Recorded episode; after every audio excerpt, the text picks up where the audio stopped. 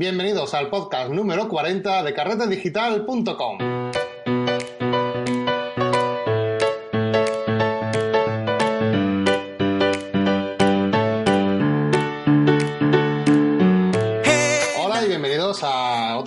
más, a otro podcast más, donde hablamos del mundo, de todo lo relacionado con el mundo de la fotografía y el retoque digital. Estamos en el podcast de carretedigital.com y hoy no vengo solo, vengo acompañado de, Jesús García. Hola Jesús. ¿Qué tal Marco? ¿Cómo estás? Muy bien, muy contento de tenerte aquí conmigo porque, bueno, eh, como muchos sabréis, lo que estáis siguiendo en el, blog de Carrete Digital, Jesús García es nuestro colaborador. Eh, hasta ahora ha sido colaborador del blog. Sí. Y, bueno, ya eh, llevo unos días intentando convencerlo para que, que, se anime a grabar y bueno, teníamos un podcast pendiente y queremos aprovechar el, podcast número 40, este número tan redondo, para, para grabar con él y, contar lo que tenemos, el tema que tenemos preparado para hoy, que mejor hacerlo con, con Jesús García, que se ha preparado un pedazo de podcast. sí, sí, pues realmente es así. Pues nada, vamos a... Bueno, antes de empezar con el podcast, como ya sabéis, eh, solamente comentaros el, el tema de los cursos online que los tenéis disponibles en carretedigital.com, ¿vale? Si entráis allí directamente, ya sabéis que tenéis acceso a un montón de cursos de fotografía eh, y todo lo relacionado, pues ya sabéis, retoque digital, Photoshop, Lightroom, eh, WordPress, WordPress para fotógrafos, plugins. De hecho, hace poco hemos hecho en la última lección, para los que estáis pendientes, eh, en el curso de plugins de fotógrafos hemos añadido una nueva lección de cómo potenciar la galería de medios en WordPress. Este plugin es súper chulo, es un plugin de, pago, es un plugin premium eh, que cuesta unos 25 dólares y que lo que hace es que mm, te aumenta la funcionalidad de, la galería de WordPress, que ya sabemos que es un cajón desastre, y vas a poder ordenar, añadir galerías y tener en orden toda nuestra fotografía. Que, mm, bueno, Jesús, tú tienes página web, ya sabrás que eh, está súper mal hecho y organizado el tema de la galería de, WordPress, ¿verdad? Bueno, eso es un desastre total. Sí, pues, yo, vamos, yo es que mm, es de las cosas que no sé por qué WordPress no soluciona ya, porque es algo además que, mucha gente se está quejando. Yo sé, que seguramente en un futuro tenga solución por parte de WordPress, pero es que de momento no sé por qué no añaden una funcionalidad como esta. Pero bueno, de todas formas, en el, como digo, en el, en el curso vemos este plugin estupendo con el que podemos eh, ordenar y tener nuestras fotografías totalmente ordenadas. Por cierto, eh, para los usuarios premium, eh, podéis descargaros de forma gratuita desde la internet este plugin eh, a costo cero, ¿vale? Solo por estar suscrito a Carrete Digital, ¿vale? Así que nada, si quieres vamos a empezar hoy con, un podcast que, tenía muchas ganas de coger y que tenía ahí entre manos, ¿verdad? Teníamos pendiente. Sí, teníamos pendiente y al final las agendas se cuadraron y aquí estamos. Menos mal, después de 15.000 desastres, también hay que decirlo.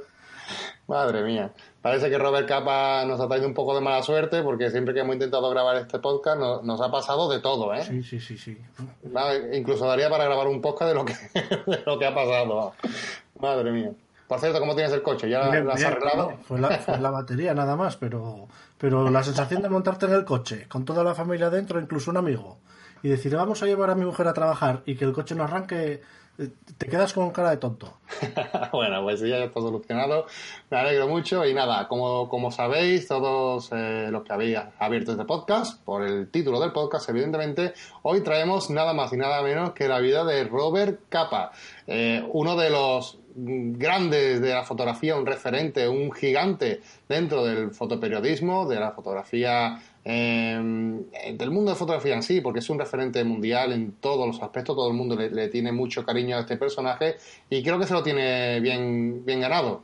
Sí, sí, es un personaje muy interesante, tanto su trabajo como su vida, y, sí se tiene ganado un cachito de la historia de la fotografía.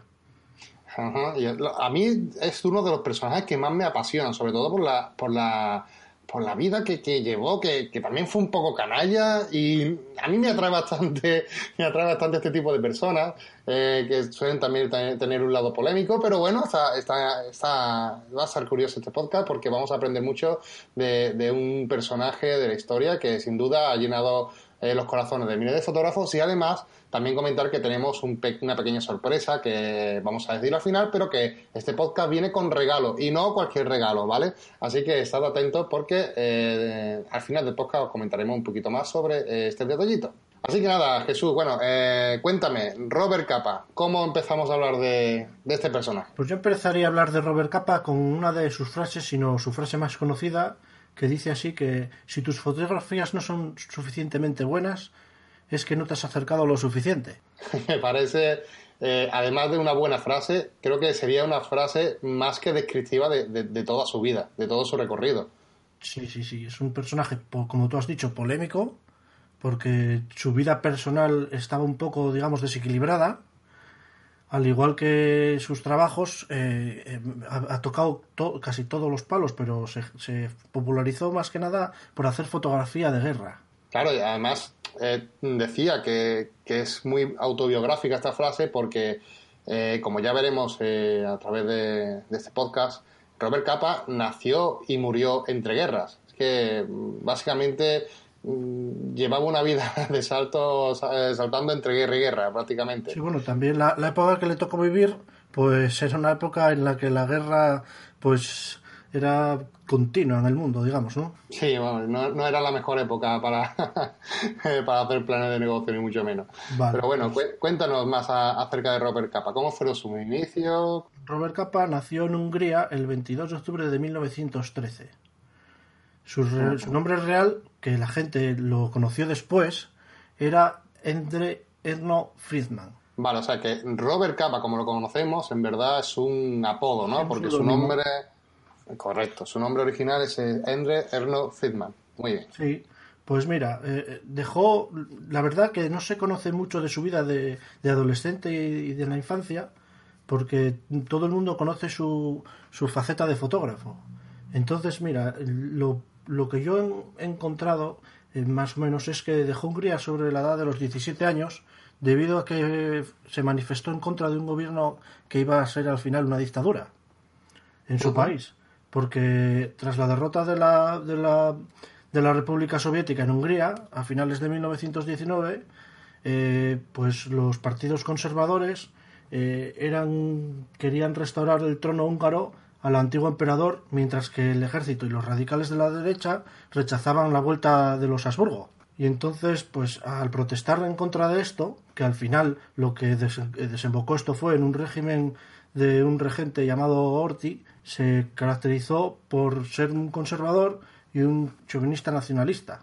Y al final lo que hizo fue, con 17 años, se trasladó a Berlín, Alemania, donde estudió periodismo y comenzó a trabajar en, en un laboratorio fotográfico para una agencia. Pues eh, estoy totalmente de acuerdo con esto que comentas, porque mmm, los dos nos hemos preparado un poco el podcast, hemos estado buscando información, y es verdad que la vida de Robert Capa es confusa desde el principio. O sea, que es, es, in, o sea, es muy complejo encontrar una información.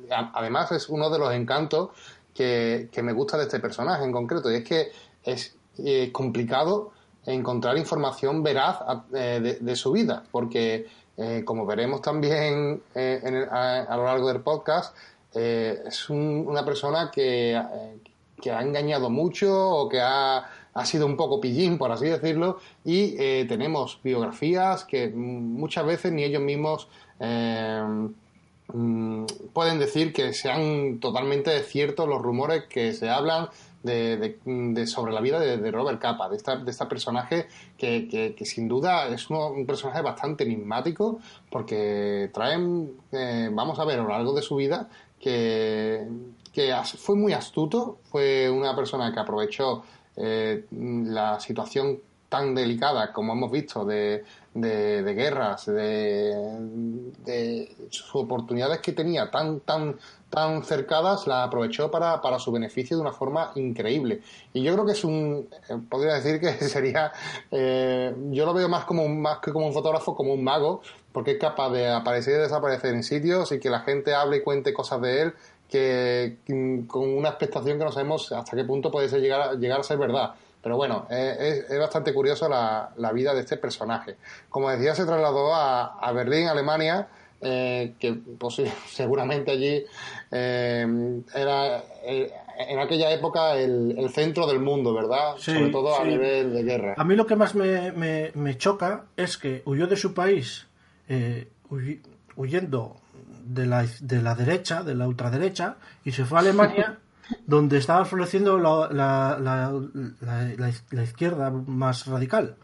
Entonces es un personaje que se ve eh, en medio de, de, estos dos, de estos dos parámetros. O sea, se ve, por un lado, que en su país está la, la, ultraderecha y al país al que se va Alemania empieza a crecer la ultraizquierda, digamos. Sí, la verdad que, que es una situación complicada, ya lo hemos comentado al principio. Eh, prácticamente todo el mundo, o si no estaba en guerra, estaba pendiente de ella. Y, claro, se trasladó a un Berlín, a un Berlín donde estaba floreciendo la, vamos, la, ideología nazi y, todo lo que ello va a conllevar eh, a posteriori.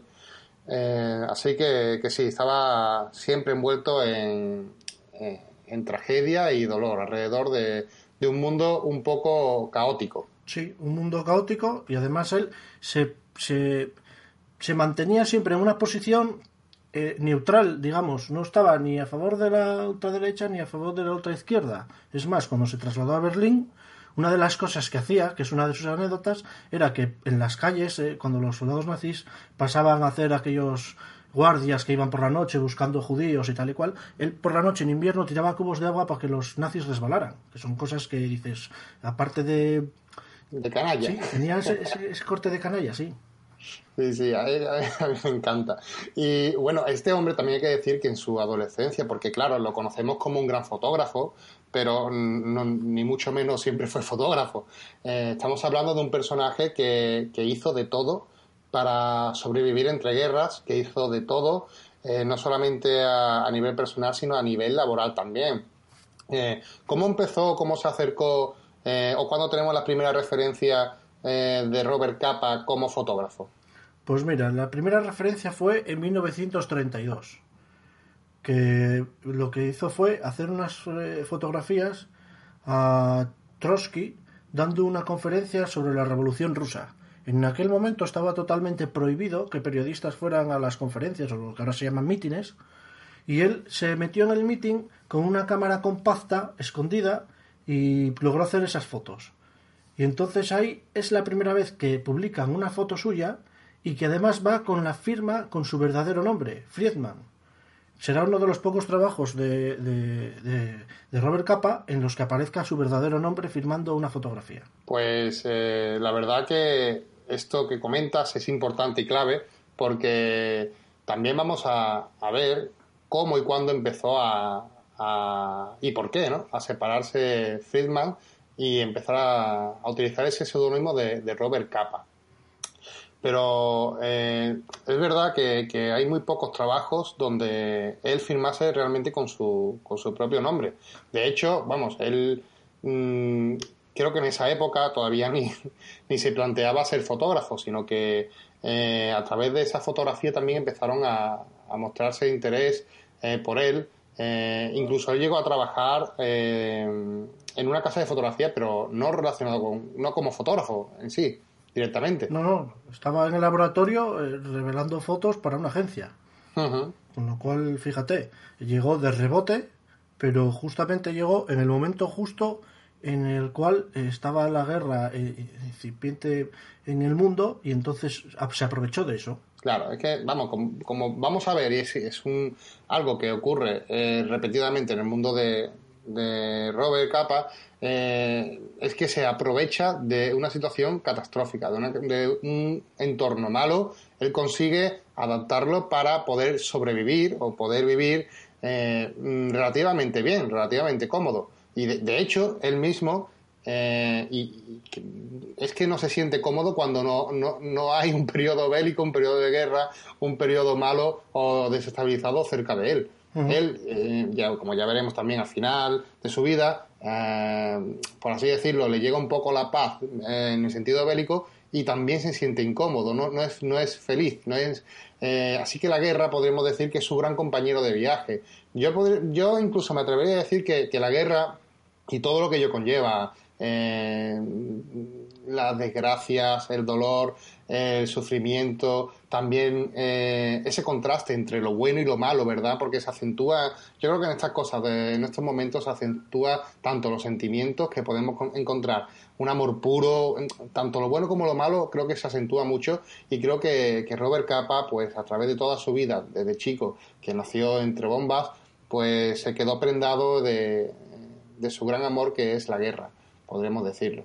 Sí, sí, además él tenía un punto de vista muy particular de la guerra, hasta ahora nunca ha visto en esa época en la que estamos hablando, y eso hizo que hiciera un clic en la mente de la gente, y aquí estamos hablando de él y quedó en la, en la memoria y en la historia de la fotografía.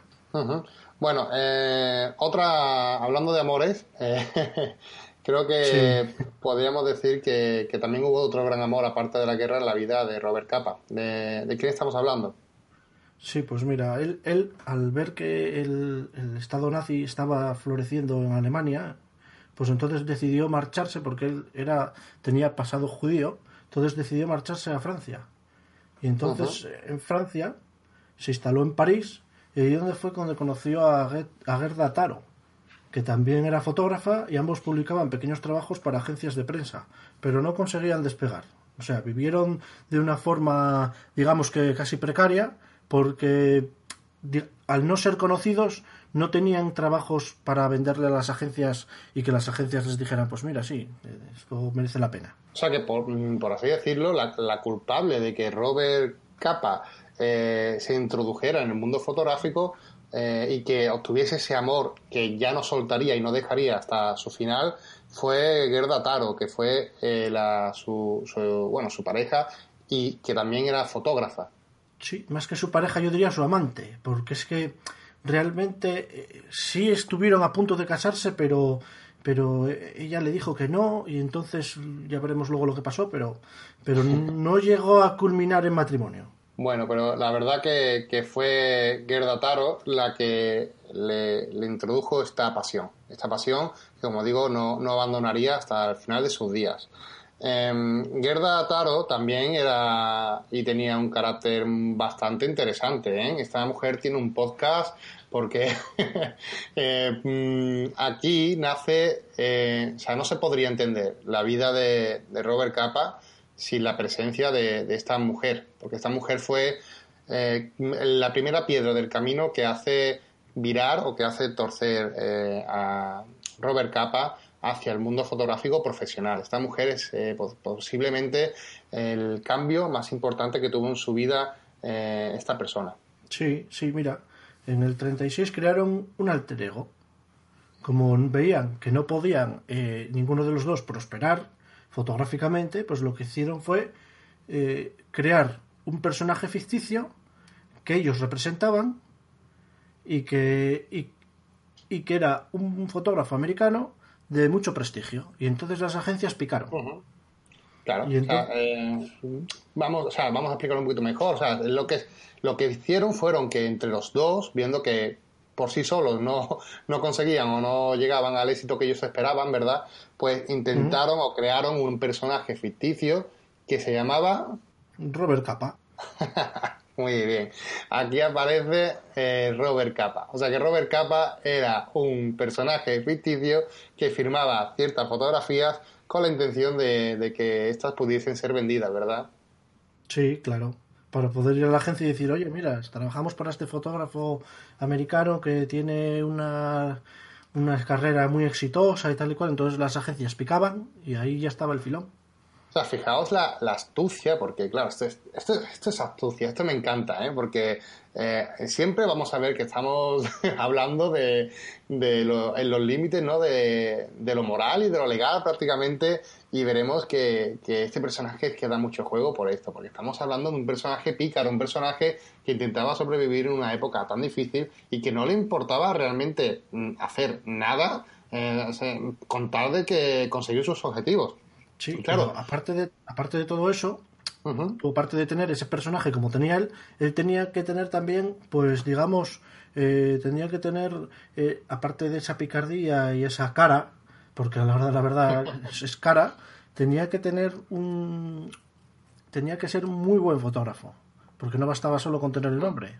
Claro, no, no. Y aparte, bueno, eh, evidentemente se, se, le daba bien, simplemente que como no eran conocidos en el sector, pues no conseguían vender y además es un sector que ya sabemos que si imaginamos que, que nosotros sabemos que ahora el mundo de la fotografía es complicado, imaginaos en aquella época, en aquel entonces, para personas que, que mm, no son conocidos y es bastante complicado, ¿vale?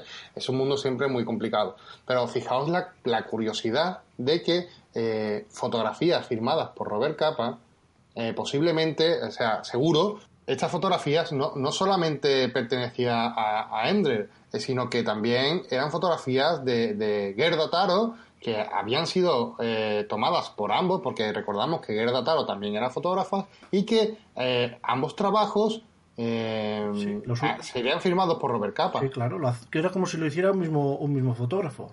Entonces, tú fíjate, de no tener trabajo, Marco, de no tener trabajo, al poco de crear el seudónimo este de Robert Capa y crearse el personaje, ya les contratan para hacer un reportaje sobre el Frente Nacional Francés. O sea, es crearse el personaje y, tirarse la pompa y ya las agencias pican. Ese mismo año, en las ligas nacionales de Ginebra, demostró su talento. Allí, en, en unas protestas que hubo, pues los policías se equivocaron porque había un corresponsal español haciendo ahí un reportaje fotográfico y lo detuvieron creyendo que era uno de los que estaba protestando. Y entonces él le sacó unas fotos que también dieron la vuelta al mundo y entonces ahí empezó ya la cosa ya a ir a mayores. Claro, fue cuando eh, Robert Capa, como fotógrafo, este, personaje ficticio, empezó ya a tener repercusión a, nivel mundial en sus, eh, sus publicaciones fotográficas. O sea, que fue la introducción de Robert Capa en la fotografía de en el fotoperiodismo. Eh, lo que me llama mucho la atención, eh, bueno, y es, una, es un punto interesante, es que, claro, eh, Gerda Taro eh, se dice o mm, se comenta que realmente era la, la, buena de, de, los dos haciendo fotografía, que Endre tenía mucha, o sea, mucha devoción a Gerda Taro porque tenía un talento inusitado dentro de lo que es el mundo de la fotografía. Mm, comentan que la que realmente tenía el ojo fotográfico, la que tenía eh, un don con la fotografía mucho mayor que, que Endre era Gerda Taro. Y es curioso porque, claro, la, la, fama le llegó a ambos a través de, de, un personaje creado, eh, Robert Capa, donde estaban los dos. Eh, así que fijaos la, la complejidad de, esta situación mm, y lo, lo, raro, o por así decirlo, lo picaresco que es toda esta historia. Es, es, es curioso. Hoy, hoy sería un, un punto en contra hacer esto porque hoy con todas las redes sociales y todo, pues enseguida se vería que no eres un personaje real. Pero no, claro, eh, estamos viendo que, eran hijos de su época y que aprovecharon pues tanto los, eh, los beneficios que tenían en aquella época como la, la, situación que tenían. Que claro, evidentemente, a falta de redes sociales, de eh, una red como la que tenemos ahora, que evidentemente cualquier persona que haga esto ahora quedaría al descubierto en, en, un segundo, pues ellos aprovecharon en ese momento la, cosa estaba como estaba para poder hacer esto, ¿vale? Así que es una, como digo, una, una cosa más para poder sobrevivir sobrevivir y trabajar lo que a ellos realmente le apasionaban a los dos, que era el mundo de la fotográfico y del fotoperiodismo. Pues mira, en 1938 viajan a China para cubrir una guerra, la guerra chino-japonesa, y allí es, eh, hacen sus fotos y tal, y consiguen la portada de la prestigiosa revista Life, con, con una, una, resistencia que hubo en la región de Manchuria, que fue un conflicto que él mismo calificó como la mayor estupidez del mundo, ya que era el primer conflicto al que, al que se acercaba, y fue, para ellos fue muy frustrante porque, claro, en aquella época, primero, eh, los medios de comunicación que había y la manera de, hacer llegar las cosas a las agencias era vía correo y poco más, pues se, se sumaban las dificultades de la guerra y aún así las dificultades que te ponían ambos gobiernos en poder sacar material de allí. Claro, fíjate lo que estás diciendo, y es que eh, estamos hablando de la revista Life, todo un referente mundial en aquella época, y nada más y nada menos que con estas fotografías de, de su viaje a China consiguen ser portada de la revista Life, o sea, una una auténtica pasada, ¿vale? Pero claro, lo, lo interesante de este viaje no, no, no solo fue eh, que fueron portadas de la revista Live, que, también es algo que ya, que ya merece su, su, vamos, su, su reconocimiento, sino que además eh, fue cuando Robert Capa empezó a recibir alabanzas por su estilo fotográfico. O sea, eh, este personaje inventado eh, empezó ya no solamente, como hemos dicho antes, que empezó a sonar en el mundo de las revistas, sino que además eh, era alabado porque por su estilo fotográfico, un estilo fotográfico totalmente diferente a lo que se hacía en la época. Estamos hablando de que mm, Robert Capa estaba en el campo de batalla directamente cerca, al lado de soldados, ¿vale? Y mm, tomaba claro, transmitirle unas fotos, una eh, frescura, una, eh, mm, una imagen tan directa, tan real, tan a pie de guerra de, de, los soldados, que, fue una revolución fotográfica en aquella época en cuanto al mundo fotoperiodístico. Claro, claro, nadie se acercaba tanto como, como ellos dos.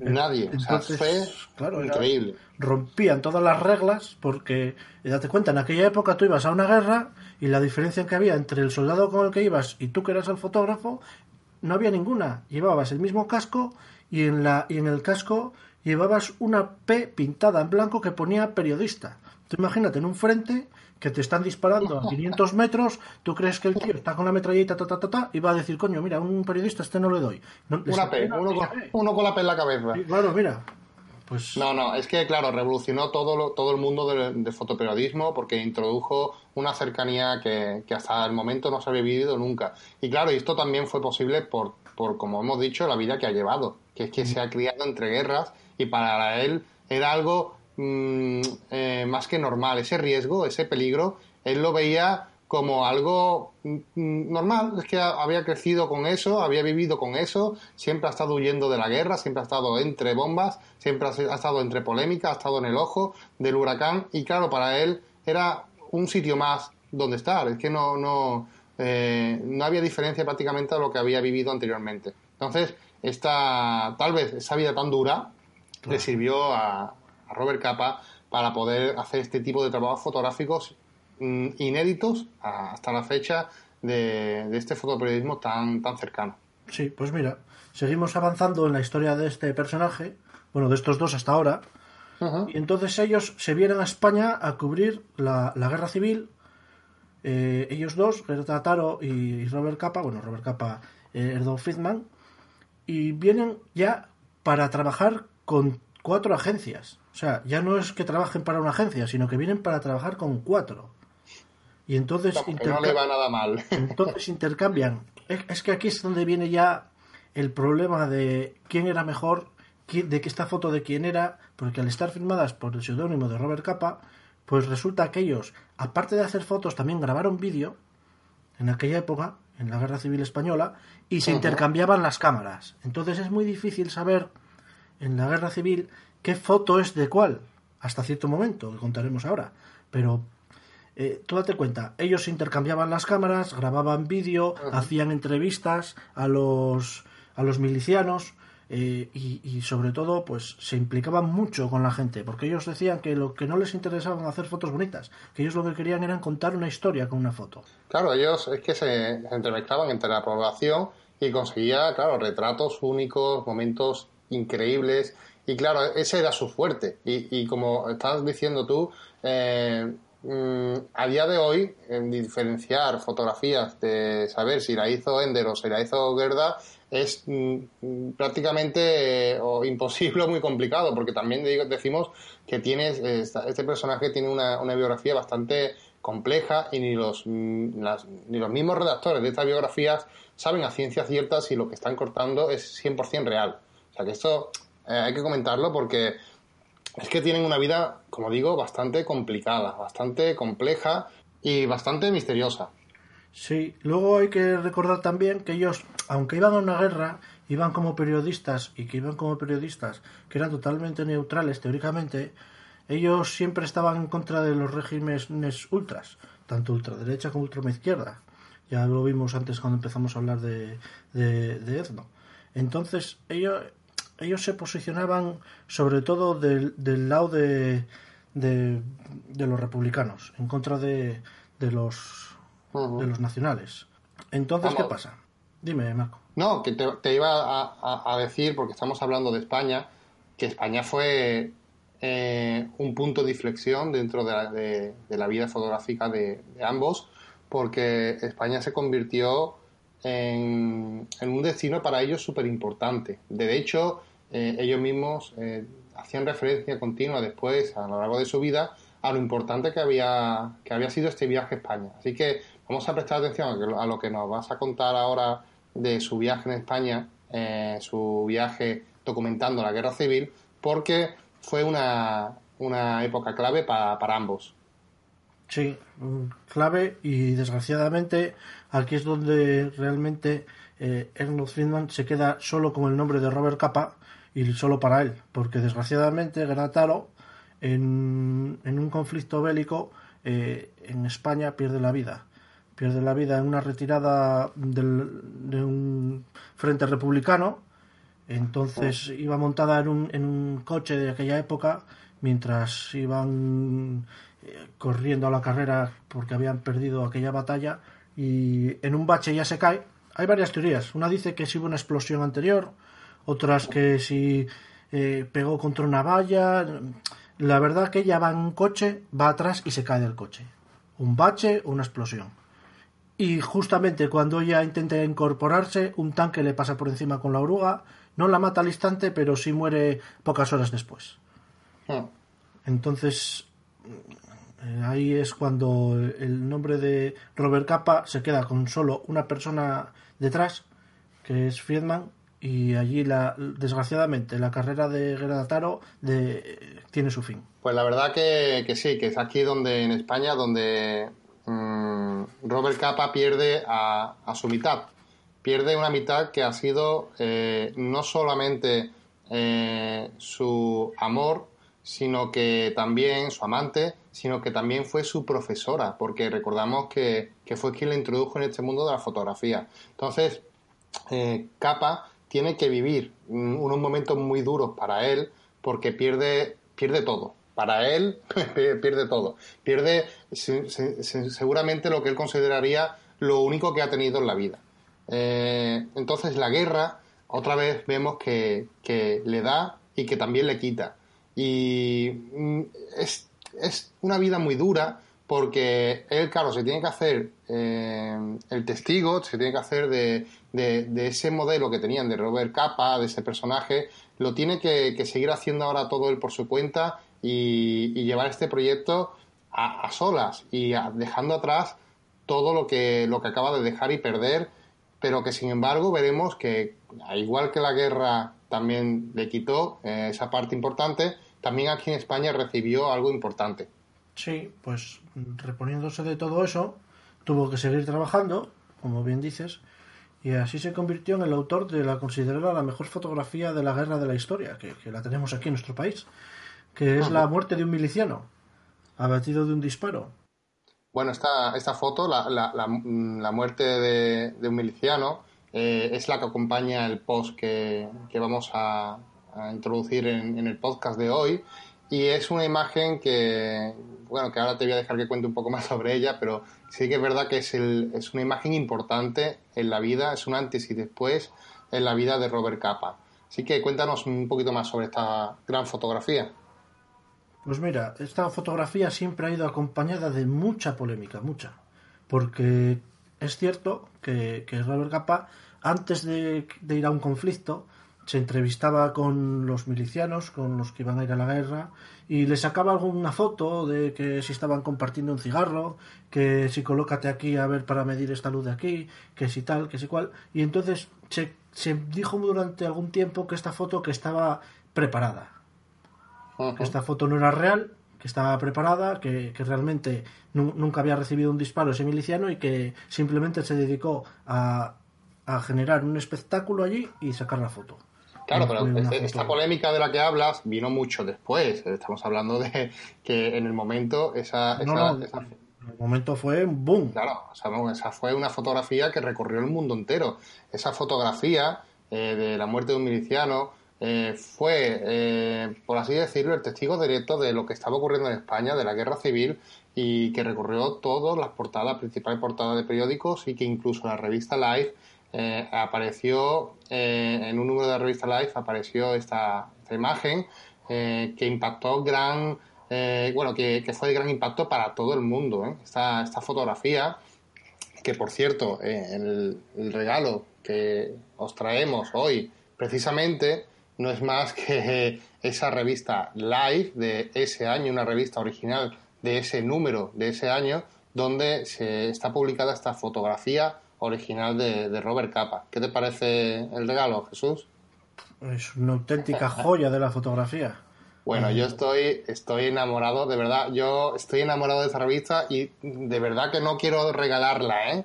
Pero bueno, ahora después al final diremos cómo, sí, es que, es que me va a costar mucho, es que es preciosa, la revista es una pasada. Eh, viene con su certificado de, autenticidad, ¿vale?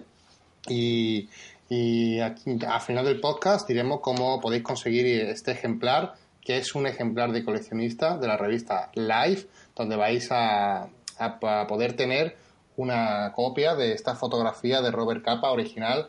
Eh, bueno, ya diremos cómo conseguirla al final del podcast, ¿vale? Pero estad atentos, es un buen regalo. Bueno, pues lo que voy diciendo, esta fotografía que está en esta revista, esta fotografía eh, fue eh, un boom mediático, un boom también en a nivel profesional, porque, claro, imaginaos, la fotografía fue un de, de, gran impacto. Estamos hablando de una muerte fotografiado a escasos metros eh, con la cámara de Robert Capa. Eso fue una frialdad, fue un, eh, un momento que, que, conmovió muchos corazones alrededor del mundo y que, claro, trajo mucho debate a, raíz de esta fotografía. No, y aparte, aparte, es que el, problema de esta, de esta fotografía, digamos el problema, o lo que suscitó mucha polémica, es que había fotos anteriores con este miliciano posando en un frente total eh, que estaba vivo. Y luego otra cosa que había también era que no se sabía el nombre de este, de este miliciano. Entonces mm, le daba a la fotografía un cierto secretismo que se descubrió con el tiempo que el nombre de este miliciano era Federico Borrell García y que había muerto en una batalla del Cerro Muriano. Y fue a, por la viuda de, un hermano del miliciano que lo identificó. Sí, vamos, además eh, ahí incluso se han encontrado hasta fotografías en el mismo sitio con diferentes eh, personas. Así que sí que es verdad que, esta, esta, fotografía está envuelta en una polémica de, saber si, fue real o no fue real. Pero estamos hablando de Robert Capa, una persona que, como decimos, se ha criado en la guerra, ha vivido en la guerra y tiene una astucia mm, que ya ha demostrado eh, hasta que hemos llegado hasta aquí. Esta persona eh, ha sabido utilizar todo lo que tiene a su alrededor para su propio beneficio. Y aunque la fotografía se puede dudar de que sea real o no, a mí me parece mm, de alabar, mm, por lo menos a mí personalmente, ¿eh? que una persona con en esa época tuviese eh, tanta astucia como para lograr lo que lo que logró, ¿no? Que esa fue, que esa foto diese la vuelta al mundo prácticamente. Sí, claro, además es que es una foto bastante impactante para la época.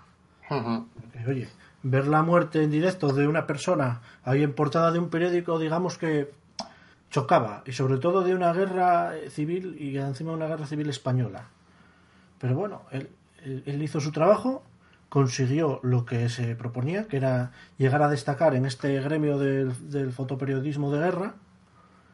Y, bueno, después de la guerra civil se estableció su residencia en Nueva York, que llegó a hacer algunas fotos a, personajes de Hollywood.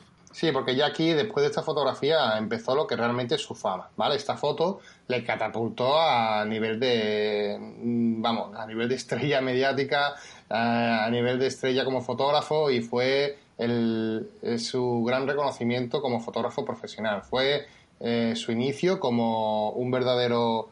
Es que había muchas personas que lo consideraban un héroe. Sí, date cuenta que, en aquella época, eh, mm, que, es que ahora estamos muy acostumbrados a ver este tipo de fotografías, la vemos en directo, de hecho no hace falta ni que salgamos de casa, la vemos desde el Twitter.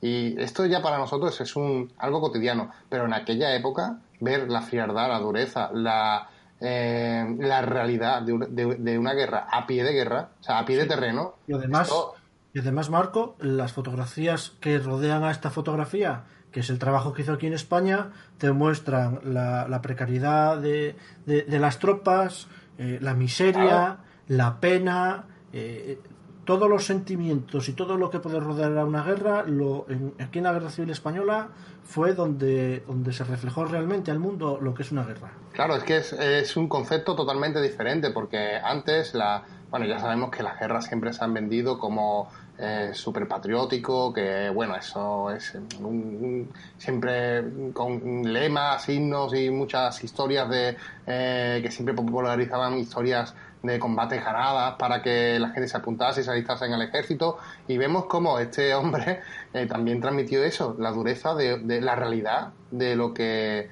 por un lado se decía y otra cosa lo que se veía. Y este hombre pues aportaba lo que se veía, lo que, lo que era realmente una guerra. Y tanto a nivel de soldados como a nivel personal, como a nivel local de las personas que convivían allí. O sea, fue una, una revolución periodística, eh, fotoperiodística en toda regla. Sí, y además eh, lo que hablamos, eh, fue una cosa rompedora para la época.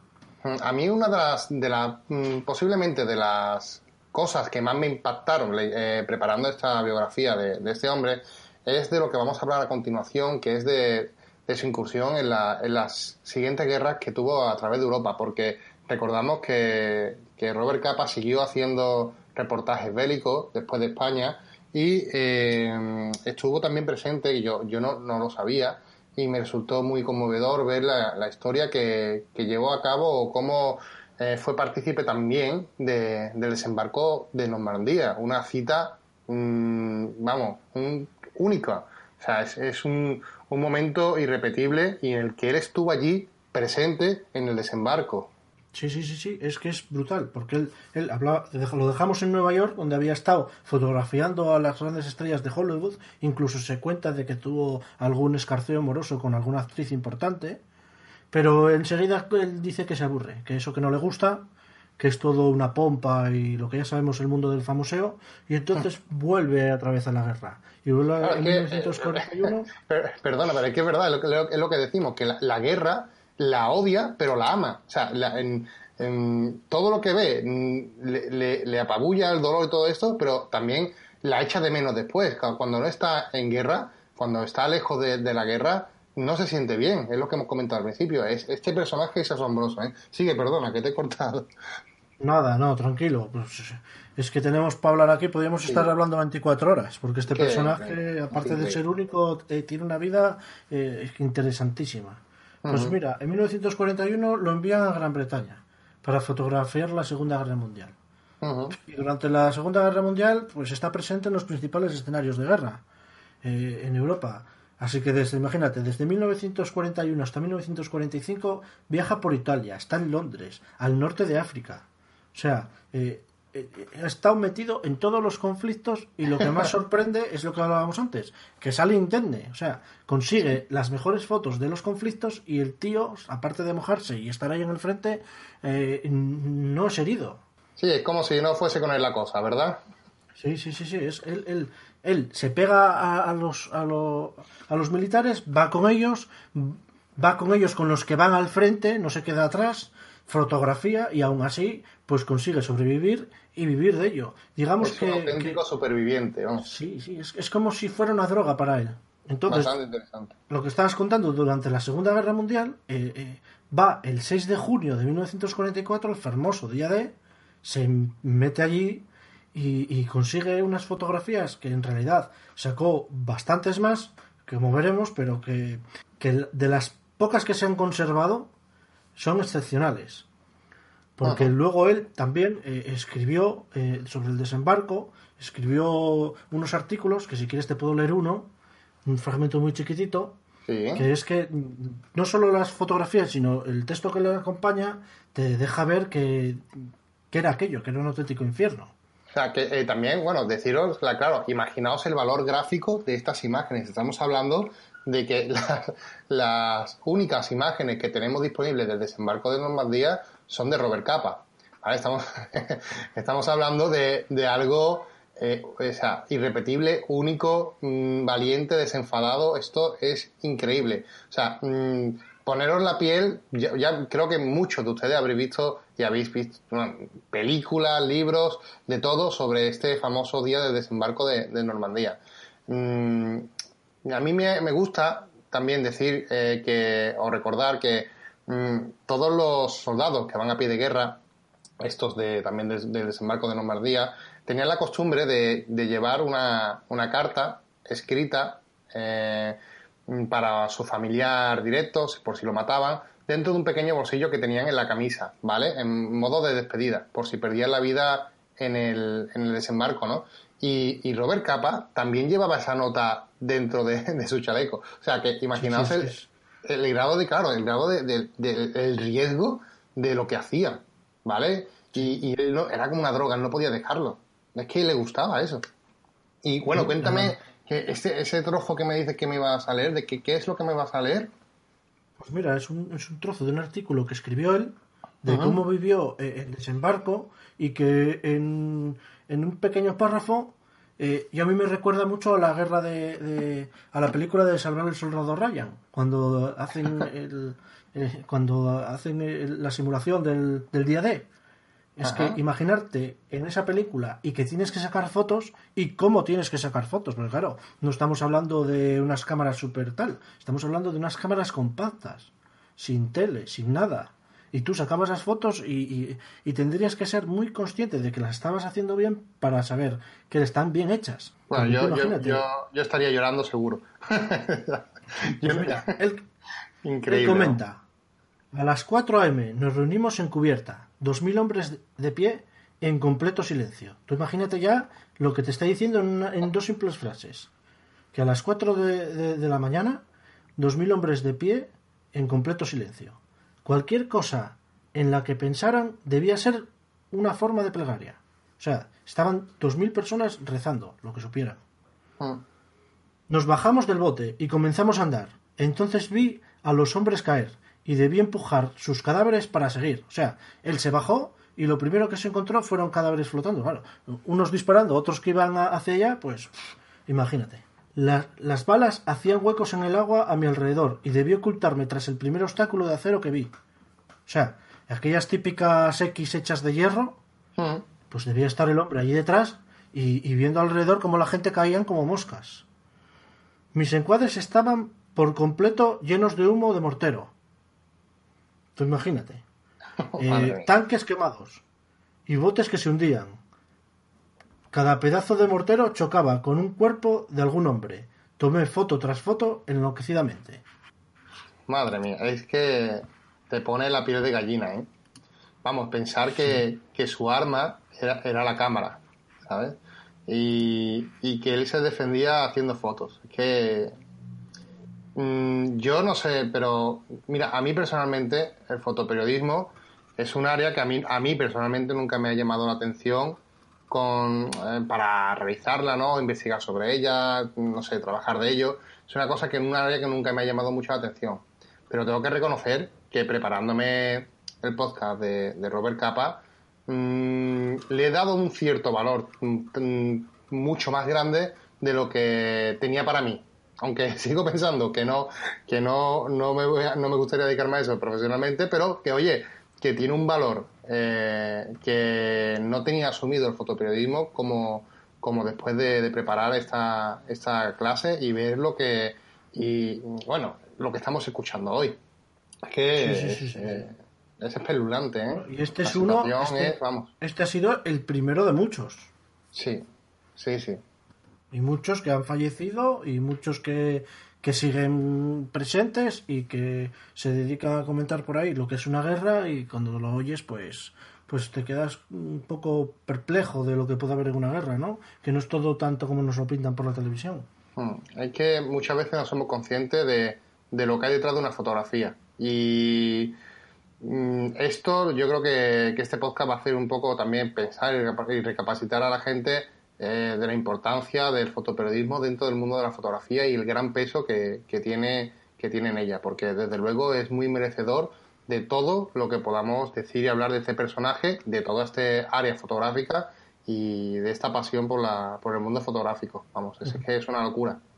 Pues vamos a meternos otra vez en el papel del día de, pues tú imagínate, estar allí, en ese desembarco que es histórico, que estás vestido igual que ellos, pero con una peli en la cabeza. Que el nazi que está subido en una torre disparándote con una ametralladora está disparando a todo lo que se mueve. Pues, eres un soldado más, vamos, eres uno más. Pues entonces el hombre consiguió hacer 134 fotos, pero desgraciadamente en el revelado alguien metió la gamba y de esas 134 solo se conocen 11, que se llaman las magníficas 11. Y fue el único fotógrafo en la primera ola del desembarco y fue, pues imagínate, eh, eh, eh, al ser la primera fue la, primera que recibiría todo el fuego enemigo y la que tendría más bajas. O sea, es brutal. Y lo que hablábamos antes, que es que no, no hace falta que fueran unas fotos perfectas tampoco. Las fotos que se ven al desembarco no son perfectas, pero como él decía, prefiero tener una foto hecha en, de, lo que está pasando que en una foto perfecta. No, pero bueno, es que yo creo, vamos, es que exigir, exigirle a este hombre, después de todo lo que, está haciendo, que las fotos sean perfectas, es para cortarle la cabeza a quien exige, de verdad. Yo, es que me imagino en esa situación y yo es que te juro que, yo no, no, tendría ni la cámara en la mano. Estaría debajo del agua haciéndome el muerto seguro. O sea, es que no me... Vamos, es que, que este hombre mm, mm, se le exigiese algo sería un pecado, o sea, sería prácticamente un pecado. Lo que tenga, bien está hecho. Y vamos, eh, es una pena lo del revelado.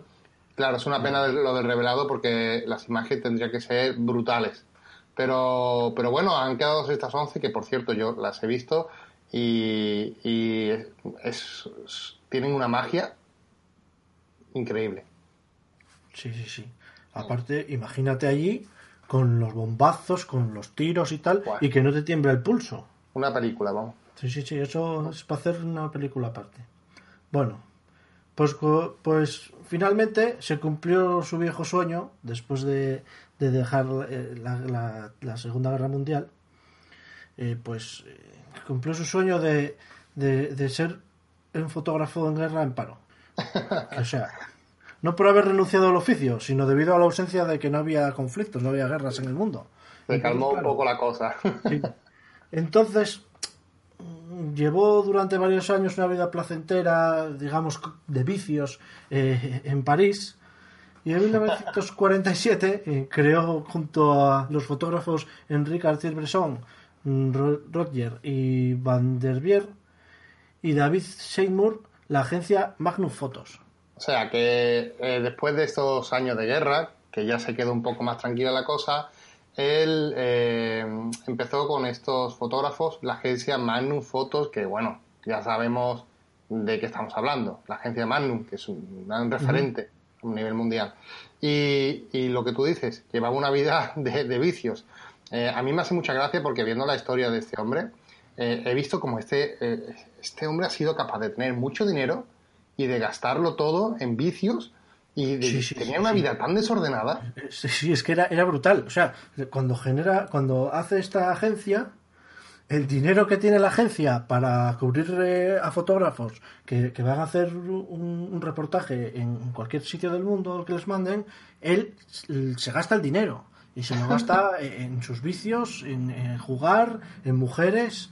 Y bueno, pues ya veremos a ver cómo haremos el siguiente reportaje. Era lo que solo realmente decía. Madre mía, es que es, eh, era un personaje, tendría que ser conocerlo, una auténtica, mm, vamos, una, auténtica historia, porque es que, de verdad, es una, es, era un, un cabeza loca, pero que, que, le salían bien las cosas. Es que le, no le iba mal. No, no, no, no. Él, cuando lo veía un poco fastidiado decía, bueno, pues voy a hacerme un reportaje. Se hacía un reportaje y tal, ganaba su dinero y lo fundía. Sí, sí. No, era una persona que siempre andaba entre eh, la opulencia del dinero y la desgracia de no tenerlo. Mm, ha sido una, persona de contrastes, de, eh, de extremos, y, creo que esta persona eh, nunca ha conocido el punto, el punto medio, el término medio. No, no, no. Lo que dices tú, una vida totalmente desordenada y que eh, con altos y bajos, porque claro, los altos de cuando iba a una guerra y los bajos de cuando estaba, digamos, como decía él, el fotógrafo en paro, pero claro, eh, tampoco era un hombre que el resto de, de, la fotografía le llamara la atención, a él lo que le gustaba era eso, era meterse en una guerra, vivirla. Bueno, y que ah, después de Magnum Foto, ¿qué, ¿qué, es lo que pasó con, eh, con, la vida de Robert? Pues mira, luego en 1947, que es el mismo año que, que, que crea la agencia Magnum, viajó a la Unión Soviética para ilustrar, la, eh, para ilustrar el Russian Journal. Al año siguiente también visitó Hungría, se fue a Polonia, viajó a Checoslovaquia eh, y en 1949 realizó fotografías eh, en el The Report of Israel, cuyo texto estaba firmado por Irwin Sang. Así que mira, él se dedicó a viajar por el mundo, a, conocer el mundo, digamos, y, luego pues llegamos al momento ya final, digamos, en 1954. Como, como hemos repetido ya varias veces a lo largo del podcast, mm, cuando Robert Capa se encontraba alejado de la guerra, mm, mm, él decía que nunca llegaba a ser feliz. No. Él, quería, eh, quería o sentía, eh, quería estar cerca de la guerra y estar lejos de ella no le, no le, no le aportaba felicidad ninguna. Sí que le aportaba a lo mejor una estabilidad, como hemos dicho, a lo mejor más económica, más eh, social, etcétera, pero eh, él mm, no, no, conseguía ser feliz estando fuera de, mm, de esta de desastre o de, esta, de estos momentos bélicos. ¿Qué pasó en sus momentos finales? ¿Cómo llegamos al final de Robert Capa? Pues mira, él en 1954 la editorial Mancini Press le, envió, le invitó a viajar a Japón para participar en el lanzamiento de una nueva revista ilustrada, pero finalmente se suspendió el viaje a finales de, abril.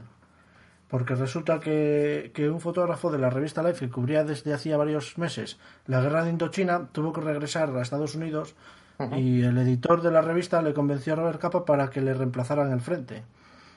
Entonces, eh, eh, fatídicamente, ya, ya los datos que tenemos son todos los mismos y son desgraciadamente así. En la madrugada del 25 de mayo, mientras acompañaba una expedición del ejército francés junto con dos corresponsables más por una espesa y peligrosa zona boscosa bajo el fuego en un jeep, Scapa se decide bajar del jeep y decide pues ir delante. Los demás fotógrafos se quedan en el jeep y entonces él va adelante con, con, acompañando un pelotón, pero él por, por, su lado. O sea, no iba con, la gente, él iba, el pelotón iba por un lado y él iba pues paralelamente para de fotos. Y entonces eh, el pelotón cuando va avanzando escucha una explosión. Y desgraciadamente pues había pisado una mina que le voló totalmente una pierna y le produjo una grave herida en el pecho. Fue llevado a una ambulancia pero murió de camino al hospital, siendo el primer corresponsal estadounidense muerto en una guerra. Entonces, eh, ya te digo, el, final es un poco así de película, porque es un final de película. Se cuenta que también seguía agarrado a la, cámara de fotos cuando explotó. Digo Jesús que era de esperar también. Sí, claro. estamos hablando de un personaje que nació y murió en, en la guerra. Y yo, aunque suena trágico, pero yo no considero que haya mejor final para, para Robert Capa. Yo, yo creo que incluso que es lo que parece, ¿eh? parece que estudiando la biografía de Robert Capa, parece que es lo que él quería, morir en la guerra. Sí, sí, sí, es que si no parece lo que quería, era lo cómo iba a acabar. Es como mm. una de estas personas que ves que dices, buf, este va a acabar, pues igual. Porque parecía que lo iba buscando.